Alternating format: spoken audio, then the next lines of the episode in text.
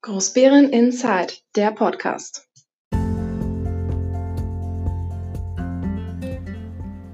Herzlich willkommen. Hallo Großbären. Hallo, hier ist Großbären Inside, der Podcast, der etwas andere Nachrichtenkanal über die Gemeinde Großbären und die Ortsteile Heinersdorf, Kleinbären und Dietersdorf. Mein Name ist Dirk Steinhausen und wir haben heute am 28.08.2020 wieder spannende Themen für euch.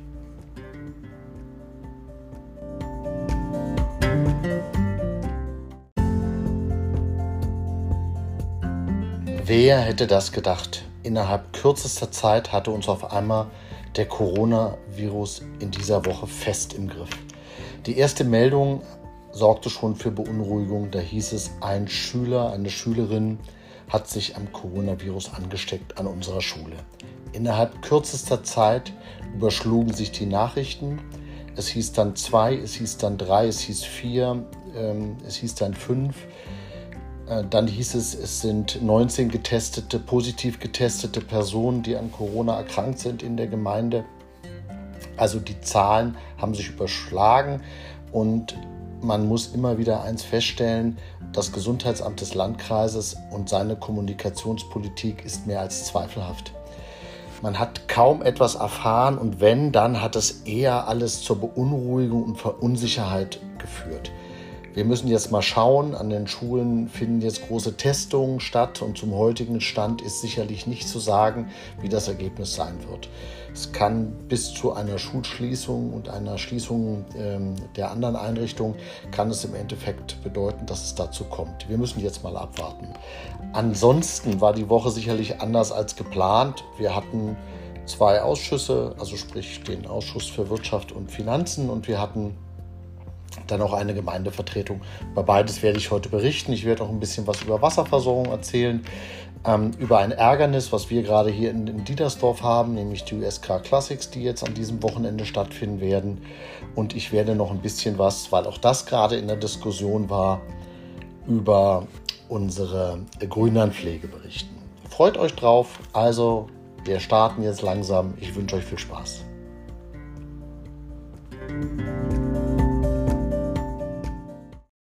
Die Überraschung der Woche.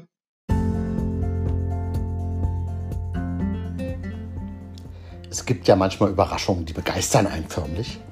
Und ich hatte ja im letzten Podcast ein bisschen was über die schwierige Geburt der Tablet-Beschaffung für die Gemeindevertreter und die sachkundigen Einwohner gesprochen. Und siehe da, zwei Tage später gab es eine kleine E-Mail, da stand dann drin, wir können die Tablets abholen. Also werde ich jetzt das Tablet abholen fahren und dann kann ich es auch endlich nutzen. Das sind so kleine Überraschungen, wo man sagt, ach, siehe da, hat ja nur zwei Jahre gedauert.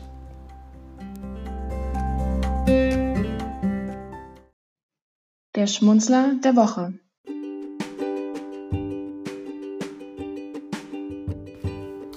Vielleicht habt ihr die Situation auch schon mal erlebt. Man führt ein Telefonat und auf einmal schwupps, wie von Geisterhand, ist die Verbindung weg. Das wäre jetzt wirklich nicht überraschend, wenn es am Handy wäre, aber es war am Festnetz. Dann hatte ich mir erst überlegt, okay, vielleicht liegt es an meiner Telefonanlage, dass die nicht mehr funktioniert. Aber nein, es war die Telefonanlage der Gemeinde, denn mit denen hatte ich gerade telefoniert. Und wer weiß, die Gemeinde hat gerade eine neue Telefonanlage bekommen. Aber die hat eben entschieden, dass ich einfach nicht mit ihr telefonieren sollte und hat das Gespräch abrupt beendet. Okay, danach ist sie noch für knapp eine halbe Stunde auf Störung gegangen. Auch das kommt vor. Das zeigt mir immer nur, auch neue Technik hat durchaus ihre Tücken.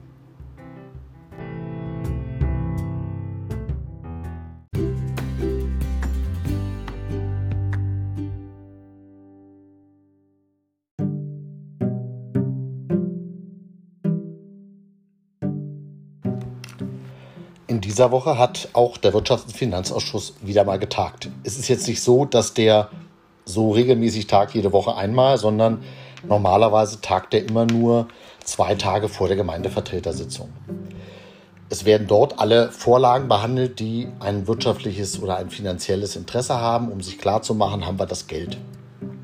Zwei große Punkte waren allerdings diesmal ähm, nicht unbedingt die Beschlussvorlagen, die wir in der Gemeindevertretung bekommen haben, sondern zwei andere Dinge. Über das eine habe ich letztes Mal schon berichtet, das ist der Nachtragshaushalt. Eine Gemeinde muss ja einen Haushalt haben, um dann mit auch Geld auszugeben. Jetzt hatten wir ein Problem. Durch die Corona-Pandemie sind uns ein bisschen die Einnahmen weggebrochen. Jedenfalls vermuten wir dies, sodass wir davon ausgingen, dass wir in diesem Jahr wahrscheinlich äh, ein Defizit erwirtschaften von 1,7 Millionen. Das darf es nicht geben. Also hat die Gemeindeverwaltung in ihrer Obliegenheit schon mal gekürzt. Sachen, die in diesem Jahr einfach nicht mehr die Umsetzung erreichen werden. Die sind ungefähr auf knapp eine Million, 1,1 Millionen gekommen. Dann haben wir Gemeindevertreter in der letzten Sitzung das auf ähm, ein Defizit von einer halben Million runterbekommen, indem wir jede Haushaltsposition uns angesehen haben und gekürzt. Und jetzt hat die Gemeindeverwaltung nochmal ähm, knapp 150.000 runtergenommen, dass unser jetziges Defizit ungefähr bei 350.000 ausgeht. Ähm, 350.000 äh, beträgt. Ich gehe davon aus, dass wir bis zum September, wenn wir das, den Nachtragshaushalt beschließen, dann auch dieses Defizit nahe Null haben werden. Das war eine der großen Dinge. Ein weiteres Thema, was wir besprochen haben, sind die Rechtsberatungskosten, die in der Gemeinde Großbären sich zurzeit exorbitant entwickeln. Ich kann ja mal eine Zahl nennen. Wir hatten im Jahr 2018 ähm, Rechtsberatungskosten von ungefähr 80.000 Euro und die sind inzwischen im Jahr 2020 auf sage und schreibe 280.000 Euro gestiegen. Nicht, weil die Gemeinde so häufig verklagt wird, sondern weil die Gemeinde vieles nochmal prüfen lässt äh, über einen Rechtsanwalt.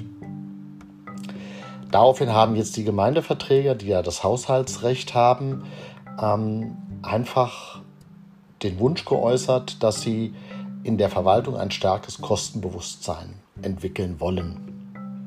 Die Frage, die sich dann nur stellte, wie können wir das tun? Wir haben jetzt für uns zwei Möglichkeiten identifiziert. Das eine ist, wir budgetieren ähm, anders. Also sprich, wir ähm, machen einen Austausch zwischen den einzelnen Haushaltsstellen, ähm, schließen den aus, sodass dann wirklich nur das vorgegebene Budget erreicht wird und damit muss man dann haushalten, egal was passiert. Oder die andere Möglichkeit ist, wir legen auf verschiedene Positionen einfach Haushaltssperren drauf, die dann erst ähm, rangegangen werden darf, wenn dann die Gemeindevertretung diese Haushaltssperre wieder rausnimmt. Ist vielleicht der aufwendigere Weg. Wir müssen mal schauen, zu welchen der beiden Wege wir uns entschließen, um einfach diese Kosten ein Stück weit zu reduzieren. Abschließend ging es dann im Wirtschafts- und Finanzausschuss auch nochmal um unsere kommende 750-Jahr-Feier, die wir ja im nächsten Jahr, also 2021, feiern wollen.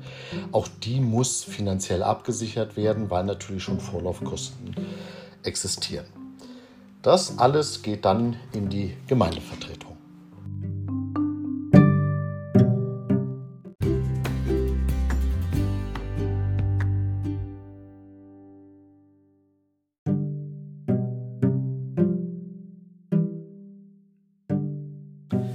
Gestern war jetzt die Gemeindevertretung, die war, ja, ich möchte es mal sagen, schon ein bisschen merkwürdig gelagert. Man hat durchaus gemerkt, dass die Corona-Pandemie, die wir jetzt, äh, die bei uns in der Schule angekommen ist, dann doch stärkere ja, Wunden hinterlassen hat als allgemein vermutet. Die äh, Gemeindeverwaltung, die respektive der Bürgermeister, die hatten nicht wirklich mehr Informationen, als das Gesundheitsamt auch durch seine Pressemitteilung bekannt gemacht hat.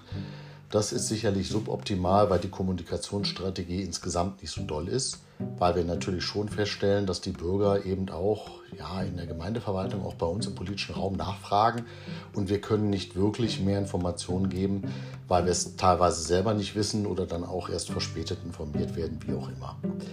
Dann hatten wir in der Gemeindevertretung einen interessanten Vortrag, nämlich vom Masterstudiengang der Beuth Hochschule, die sich mit unserem Gutshof beschäftigt haben, der an der Dorfaue ist.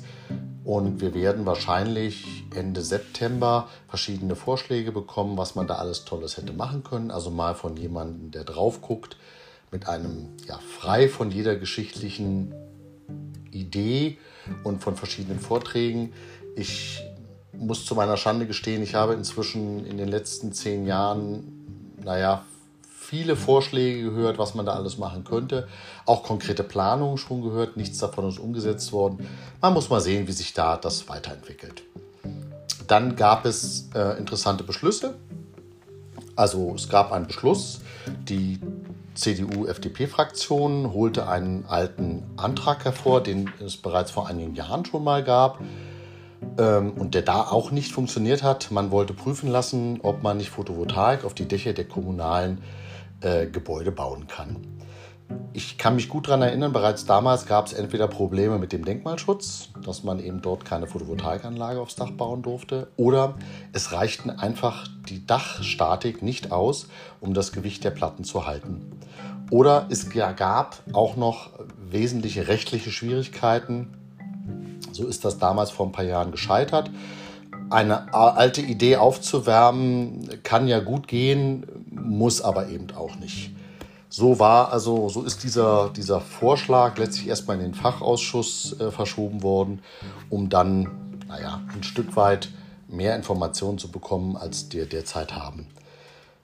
Danach gab es einen äh, Antrag äh, von der WFG-Fraktion. Da ging es darum, dass wir versuchen wollten, ähm, einen Kontrollmechanismus aufzubauen, weil wir immer wieder feststellen, dass bei vielen Arbeiten, die die Gemeinde vergibt, Dienstleistungen, Baumaßnahmen, wie auch immer, wir manchmal den Eindruck haben, dass es nicht so nachverfolgt wird, was mit Gewährleistungsansprüche ist, was äh, bei Dienstleistungen, ob diese Dienstleistung wirklich erbracht ist. Da sage ich nur die Grünlandpflege, ich sage nur die Reinigung, ich sage das Schulessen. Es gibt so viele Dinge, die in den letzten Jahren aufgelaufen sind, wo man immer wieder äh, hinterfragen konnte, ja, haben wir das eigentlich kontrolliert und wenn ja, wie?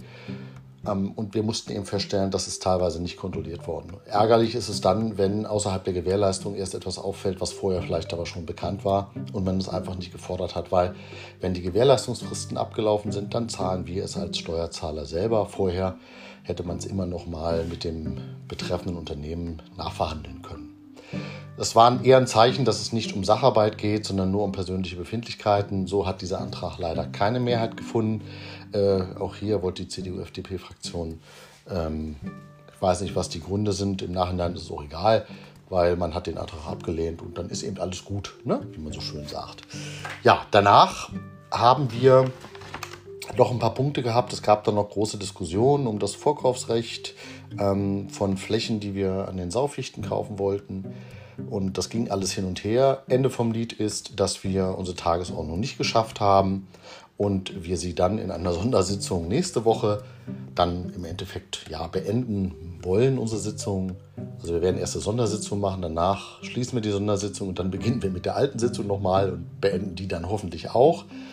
So habe ich zumindest für meinen Podcast dann auch wieder Themen für die nächste Woche.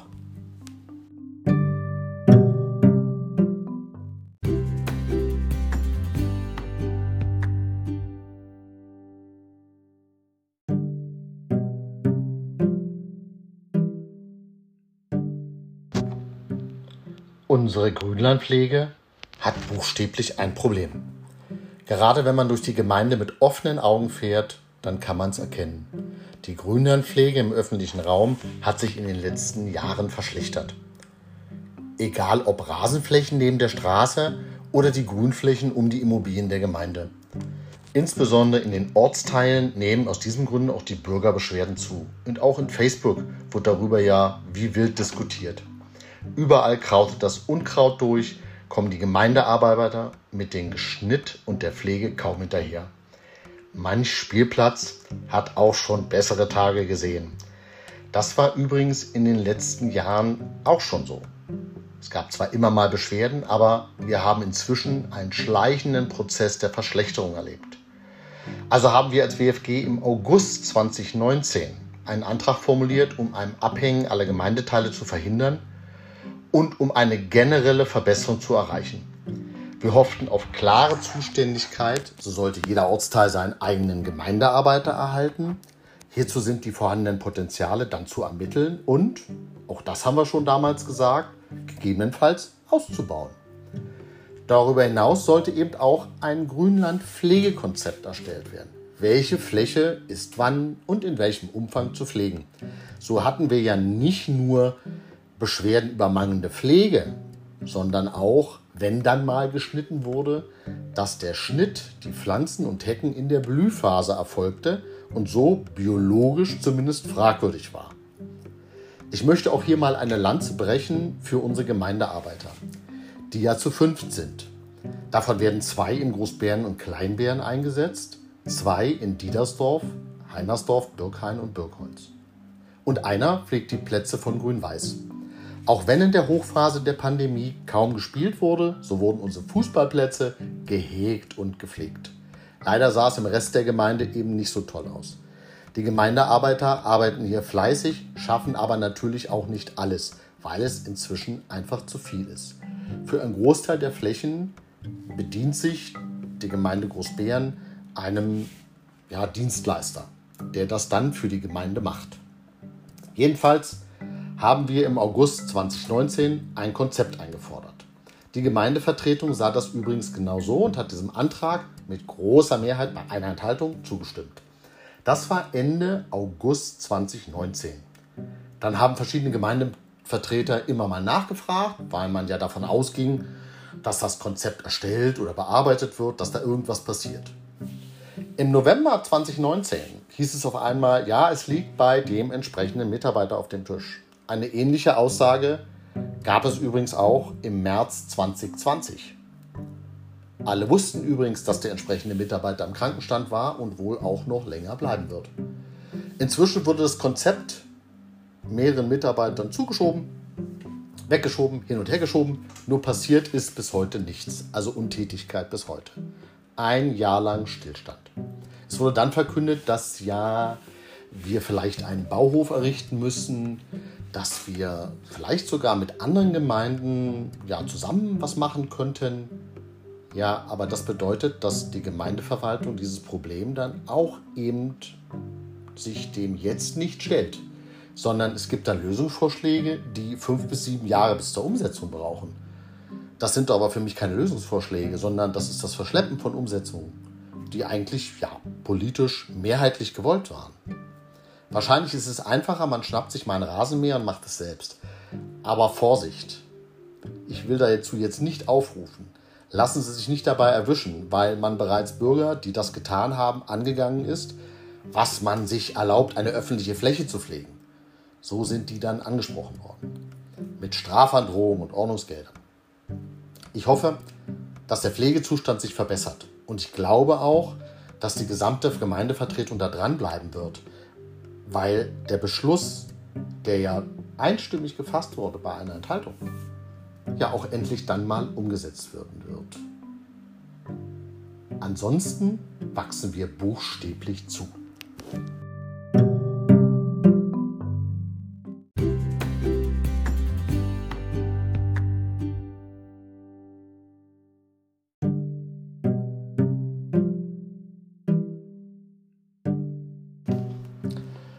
Einige haben es vielleicht schon gehört.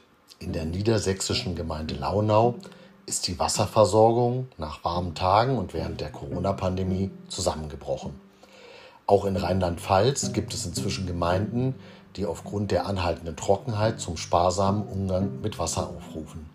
Und auch in unserer Region, in Brandenburg, wird die Wasserversorgung an einer kritischen Grenze gesehen.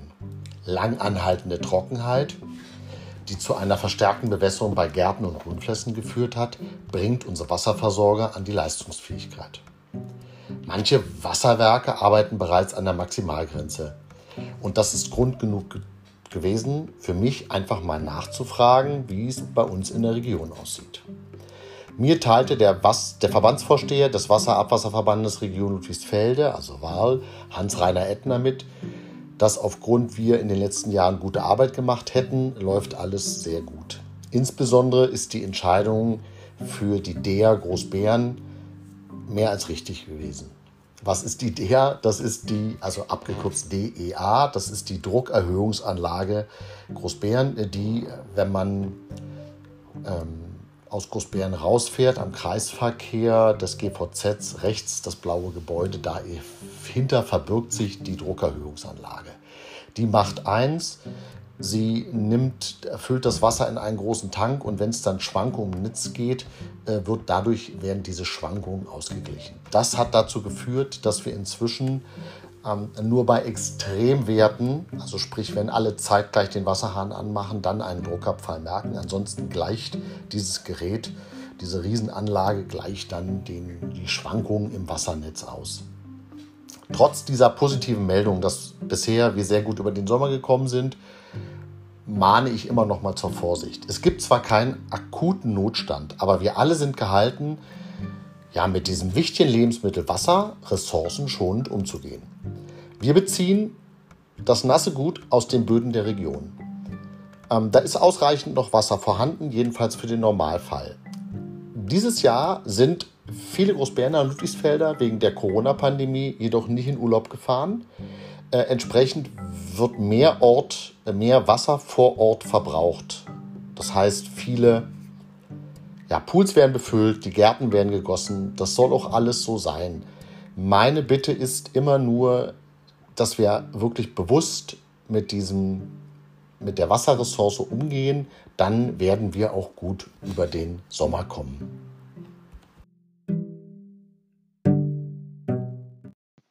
Die Enttäuschung der Woche.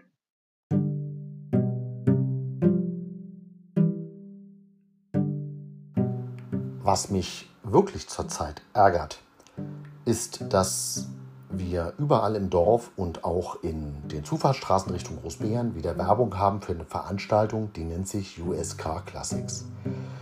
Das ist ähm, eine Show, eine Veranstaltung, wo die alten chromfarbenen äh, US-Cars dargestellt werden und sie wird mit großem, ja, mit, mit großer Begeisterung hier in, in Diedersdorf ausgelebt. Allerdings haben wir zunehmend damit Probleme, weil sich jedes Jahr die Teilnehmeranzahl erhöht hat. Das Schloss kann ohne weiteres sicherlich als Veranstaltungsort 2.000, 3.000, 4.000 Menschen ertragen. Das funktioniert. Das sind wir Diedersdorfer auch gewöhnt. Aber ich berichte mal aus der Aussage der Märkischen Allgemeinen Zeitung, der Matz aus dem letzten Jahr.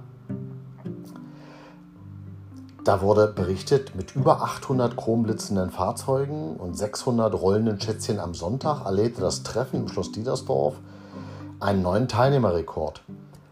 Man muss mal ehrlicherweise sagen, dass in Corona-Zeiten so eine Großveranstaltung schon mal grenzwertig sind. Und wie will man denn hier bitte auch nur im Ansatz Hygienekonzepte durchsetzen. Selbst wenn man sie auf dem Veranstaltungsgelände durchsetzt, so hat man natürlich immer noch das Problem davor.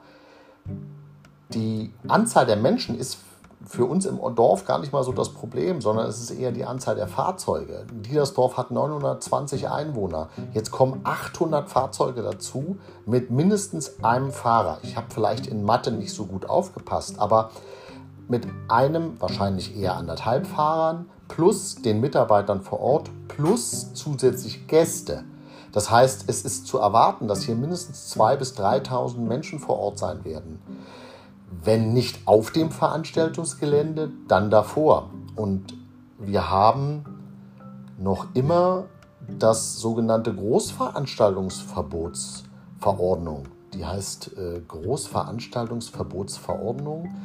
Da steht es in Paragraph 1 steht drin, dass nicht mehr als 1000 zeitgleich Anwesende sein dürfen. Ja, das Problem ist hier, dass selbst wenn man sagt, wir lassen nur 1000 drauf, dann stehen die davor. Also es ist für mich unverständlich und ein echtes Ärgernis, wie man so eine Veranstaltung genehmigen kann. Diese Genehmigung erteilt übrigens der Landkreis. Man gefährdet damit ja nicht nur die Teilnehmer, man gefährdet die Angestellten, man gefährdet die Gäste und was für mich als Diedersdorfer spannend ist, man gefährdet natürlich auch die Bevölkerung vor Ort.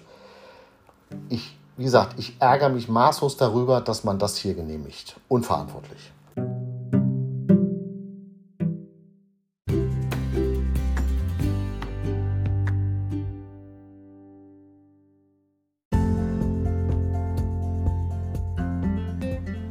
So, das war's wieder für heute.